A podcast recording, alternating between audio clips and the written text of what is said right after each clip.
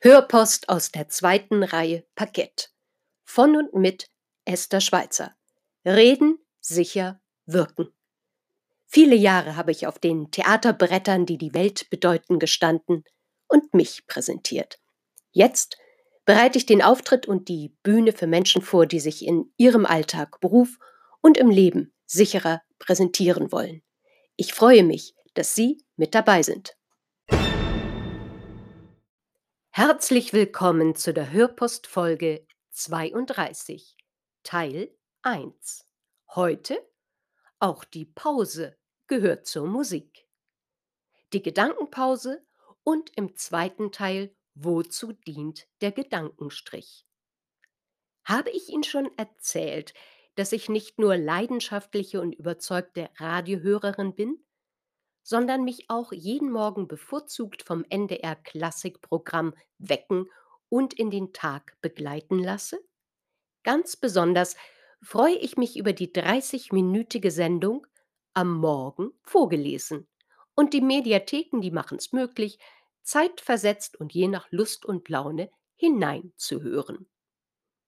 Nach dem Hörspiel gibt es dann einen oftmals, ich nenne das, harten Übergang zu den Nachrichten aus aller Welt.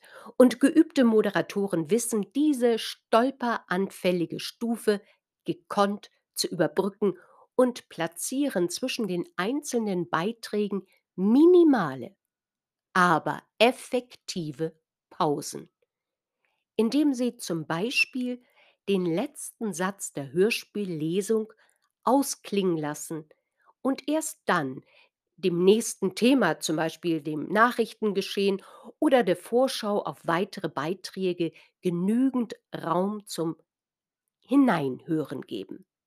Für diese kleine Zäsur, diese minimale Gedankenpause, da bin ich immer richtig dankbar. Erlaubt mir dieser Moment, mich über einen kleinen Gedankensprung oder einen kleinen Gedankenhüpfer auf Neues einzulassen. Nichts bringt uns auf unserem Weg besser voran als eine Pause. Mal ehrlich, wie viele Präsentatoren und Redner haben Sie schon erlebt, die wie ein 50 Tonnen Panzer ohne Punkt und Komma über jede noch so nützliche Möglichkeit zur Rede und Denkpause hinweg rasseln und uns mit ihren Inhalten sprichwörtlich erschlagen eine echte Untugend, die sich in Gesprächen, Konferenzen, Kundenterminen leider immer weiter verbreitet und das offline wie online.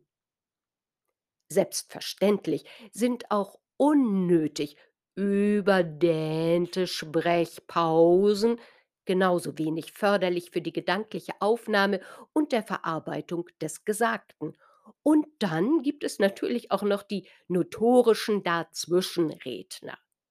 Deren Unart wurde früher umgangssprachlich ziemlich treffend mit übers Maul fahren bezeichnet. Sie sitzen dann wie Wortwilderer in ihren Verstecken und nutzen selbst die klitzekleinsten Sprech- und Atempausen, um ihre Statements, ihre Wortbeiträge aus dem Hinterhalt abzufeuern. Das ist ein schönes Bild. Und hören Sie im Teil 2, wer schneller schwimmt, hat länger Pause, der Gedankenstrich.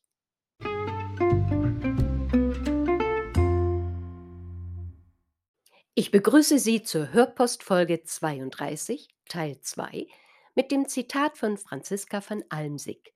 Wer schneller schwimmt, hat länger Pause, wobei ich Sie jetzt nicht zum Schnellsprechen animieren möchte. Im Gegenteil, welche Wirkung entfacht der Gedankenstrich? Ob Sie Ihre Rede, Ihren Wortbeitrag mit ein paar Notizen vorbereiten oder vorab mit einigen Stichworten sogar ausformulieren, spielt jetzt keine Rolle. Mein Gedanke ist, dass Sie sich beim Schreiben ohne Berührungsängste an den Gedankenstrich heranwagen und einfach mit diesem so passend benanntem Satzzeichen experimentieren. Der Gedankenstrich ist auch tatsächlich etwas länger als der klassische Bindestrich. Doch will ich mal nicht so pingelig sein. Wenn Ihnen das Drücken der entsprechenden Tastenkombination auf Ihrem jeweiligen Endgerät zu umständlich erscheint. Immerhin bin ich keine Lektorin und selbst wenn ich es gerne täte, ich schaue Ihnen nicht über Ihre Schulter. Wie nun auch immer Ihr Gedankenstrich aussieht, dieser signalisiert Ihnen beim späteren Sprechen, dem Reden oder in Ihrem Vortrag: Halt, hier ist eine kleine Gedankenpause. Ungeübte und Schnellsprecher dürfen sich gerne etwas Zeit zum Verinnerlichen nehmen, noch besser üben.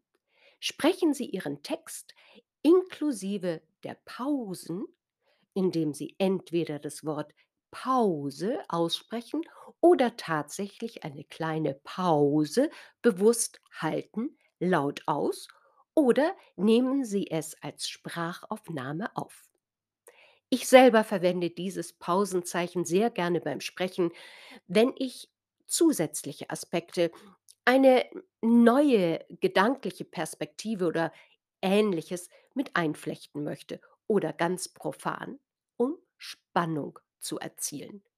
Als Schauspielerin war dies und bleibt es bis zum heutigen Tage ein unverzichtbares dramaturgisches Stilmittel. Nicht nur für einen passablen Spannungsbogen. Es hilft mir auch, Emotionen aufzubauen und auszuhalten, um dem Publikum und mir ebenfalls Zeit und Raum zu geben, dem Gesagten nachzuspüren, mit anderen Worten Wirkung zu erzielen. Doch Achtung, atmen nicht vergessen.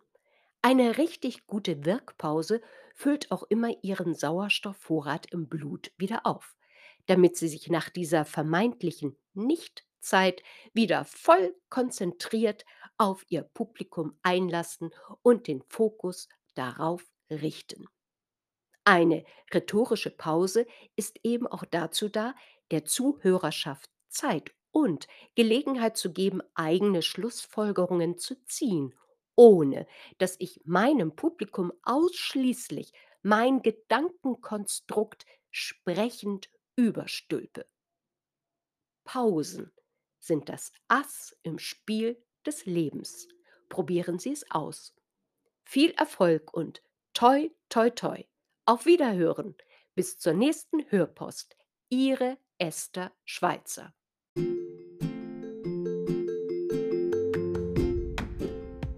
Das war für heute Ihre Hörpost aus der zweiten Reihe Parkett.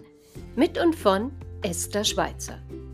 Freuen Sie sich mit mir auf die nächste Folge oder hören Sie noch einmal hinein, auch in vorherige Beiträge. Hören und genießen. Ich freue mich auf Sie.